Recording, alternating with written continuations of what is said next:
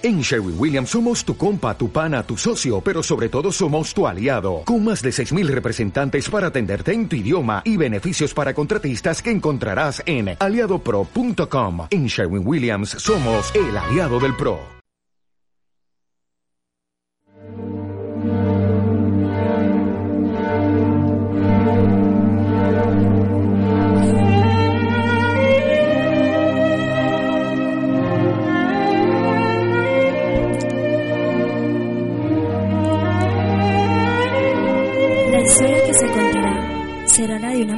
Cuyo impacto revolucionó para siempre la historia de Inglaterra. Víctima y victimaria, adulterio, incesto y traición fueron las palabras que me llevaron a la muerte.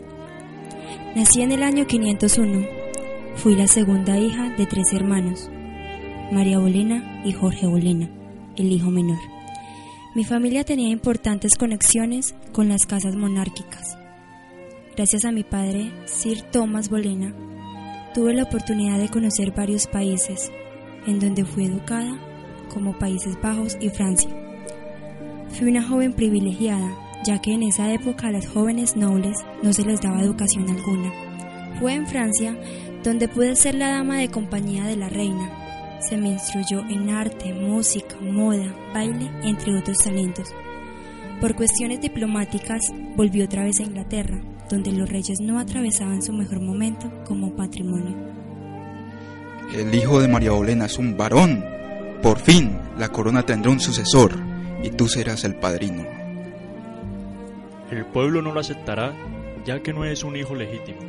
Habrá una guerra por tu hija y no puedo permitirlo.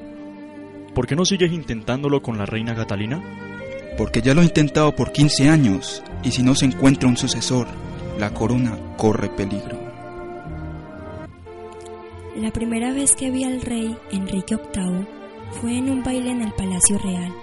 Estaba maravillado de verme bailar con el que en ese entonces era mi pretendiente, Henry Percy. ¿Quién es ella? Es la hija de Thomas Bolena, Miss Ana Bolena de Inglaterra. Traedla ante mí. ¿Habla francés? Sí, Su Majestad. Decidme, Siento curiosidad. ¿Qué tal es la corte de Francia con la nuestra? Las comparaciones carecen de sentido, ya que Francia pertenece a Inglaterra. Cualquier atributo que tenga vuestra corte es solo vuestro. ¿Te vas a casar con Percy? Solo con su aprobación, Majestad. Después de haber compartido esa velada con el rey, días después llegó a la casa de mis padres a invitarme a ser la nueva dama de compañía de la reina Catalina, su esposa. En cierta forma, lo detestaba por haberle desgraciado la vida a mi hermana, al serle una mujer impura ante la sociedad. Fue por eso, por lo que cuando fui a buscarme, me hice pasar por enferma.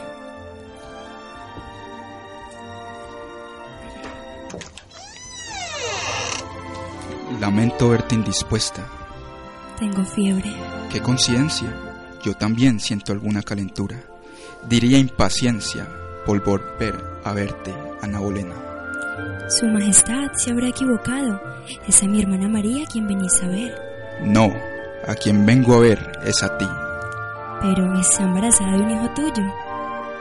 Que está embarazada es innegable, pero que sea mío, no. Su Majestad ya ha estado con mi hermana, tiene un hijo con ella, no puede prescindir de mí. La estás casando con un pobre diablo para hacerle una mujer respetable. Te espero mañana para ponerte al servicio de la reina. Espero con ansias verte ahí. Y fue así como me convertí en la dama de compañía de la reina Catalina. Con el tiempo me enteré de que Henry Percy se había casado con otra mujer, plan que había ideado el rey Enrique para sacarlo del juego y tenerme cada vez más cerca.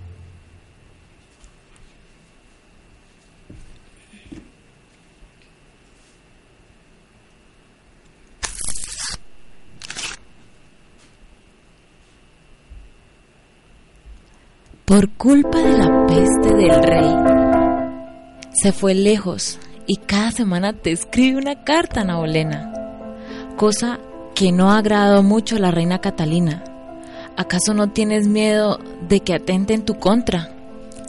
cartas que no tienen respuesta alguna. Eso hace que cada una fuera más intensa que la otra. Se ve que está dispuesto a dejarlo todo por ti, Ana. En estos momentos de angustia, solo tú me haces compañía, Paulette. Tú me ayudas a leer estas hermosas cartas.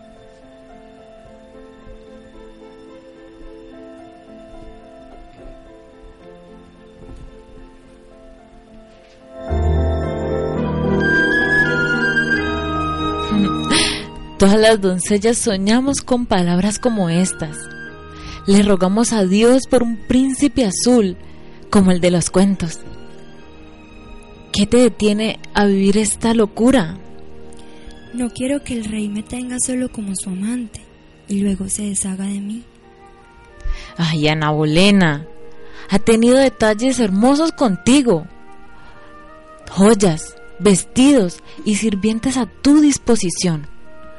¿Acaso esperas casarte con Percy? Vivir en una casa modesta y tener una vida miserable.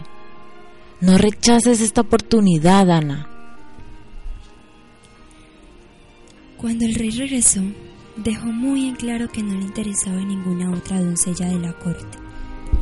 Me ofreció ser su única amante y me regaló una pulsera de oro, y tan encantada estaba con esta pulsera que nunca sería capaz de quitármela. Se convertiría en otra parte de mi cuerpo, unida a mi corazón y a mi aliento, en la impaciente espera por volverlo a ver.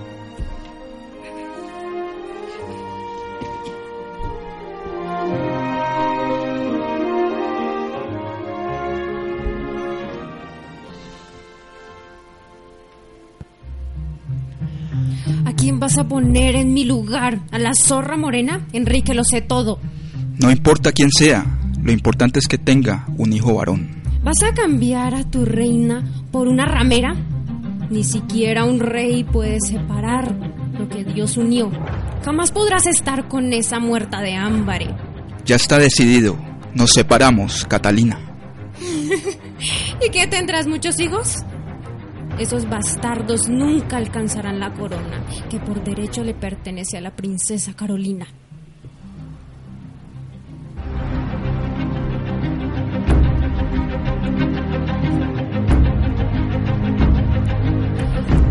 Le he hecho yo a Inglaterra para que me cambie por una sirvienta?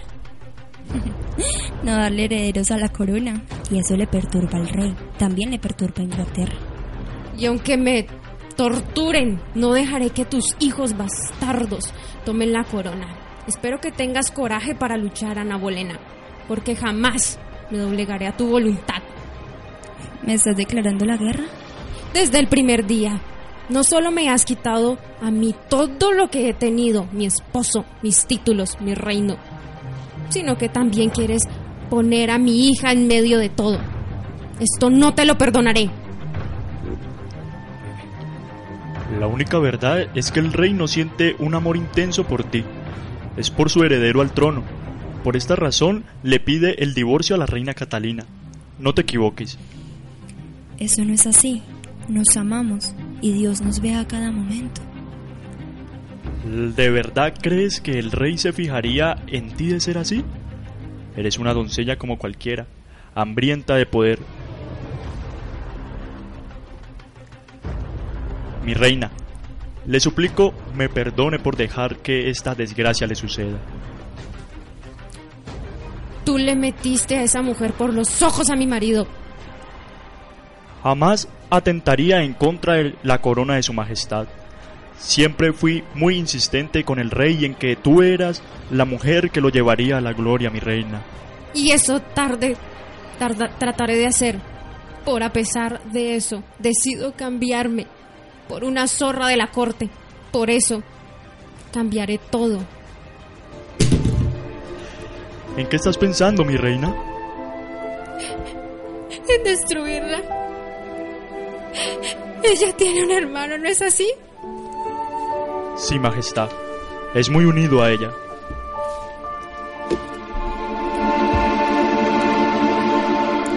Llegó el gran día de mi boda con Enrique. Fue una celebración maravillosa, llena de condes, duques, gente de la nobleza. Éramos felices, estábamos enamorados. Y en el mejor de los momentos llegó la noticia que estaba embarazada. Estaba segura que iba a ser un, varón y que iba a poder complacer a mi esposo en el mejor de sus deseos. Al nacer, nos dimos cuenta que era una niña. Por supuesto, el rey se llenó de mucha frustración, ya que en su mente creía que no era capaz de engendrar hijos varones en un matrimonio legítimo, y en consecuencia se alejó de mí por varios días.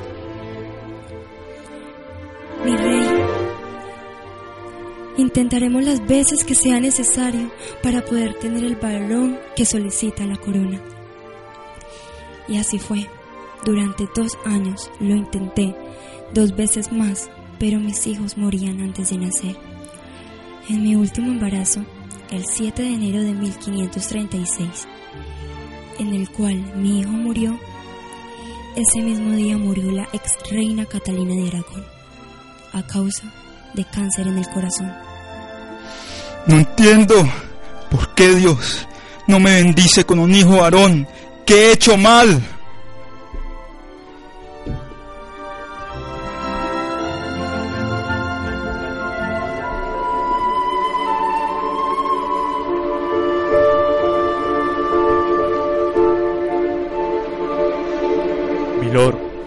Tengo terribles noticias.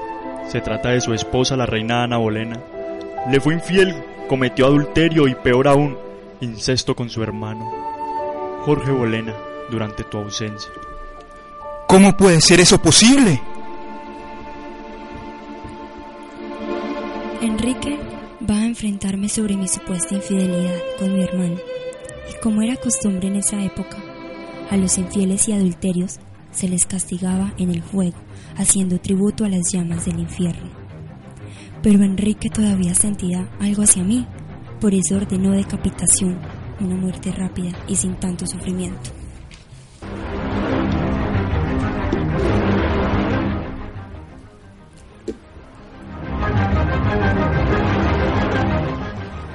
Y los deseos de Catalina se hicieron realidad. Se ordenó mi decapitación para el 19 de mayo de 1536, a las 9 de la mañana, en la plaza, plaza central. Habían muchos súbditos, personas que me amaban y otros que me odiaban, que deseaban mi muerte, y otros que darían todo por no verme morir. El rey Enrique fue amable. En vez de decapitar mi cabeza con una hacha tosca y burda, mandó hacer una espada fina de plata, adornada con joyas para darle fin a mi vida. Es lo menos que podría hacer por su reina. En esa mañana pedí vestirme con un vestido hermoso que me había regalado Enrique para una cena con la duquesa del norte de España. Un vestido elegante para tan adecuada ocasión. Las joyas que cargaba eran joyas que había usado para el bautizo de mi hija y me adornaba la capa que siempre estuvo desde el primer momento de ser reina con una seda suave y fina. ¿Quién más que mi amiga Paulette para retirar mis alhajas antes de mi terrible hora? Le pedí al verdugo que me dejara decir unas últimas palabras antes de que hicieran la señal para que mi cabeza rodara por la plaza. Mis buenos cristianos, he venido aquí a morir de acuerdo con la ley y la entrega de mi ser a la voluntad del rey, mi lord Enrique Tudors. Y sí, en mi vida alguna vez ofendí a la gracia del rey, seguro con mi muerte quedaré espiado. Les pido y les suplico que rueguen por la vida del rey, por lo cual me someto a muerte con buena voluntad, humildemente, pidiendo perdón de todo el mundo. Si alguien reflexiona sobre mi caso, solo le pido que le juzguen con gentileza.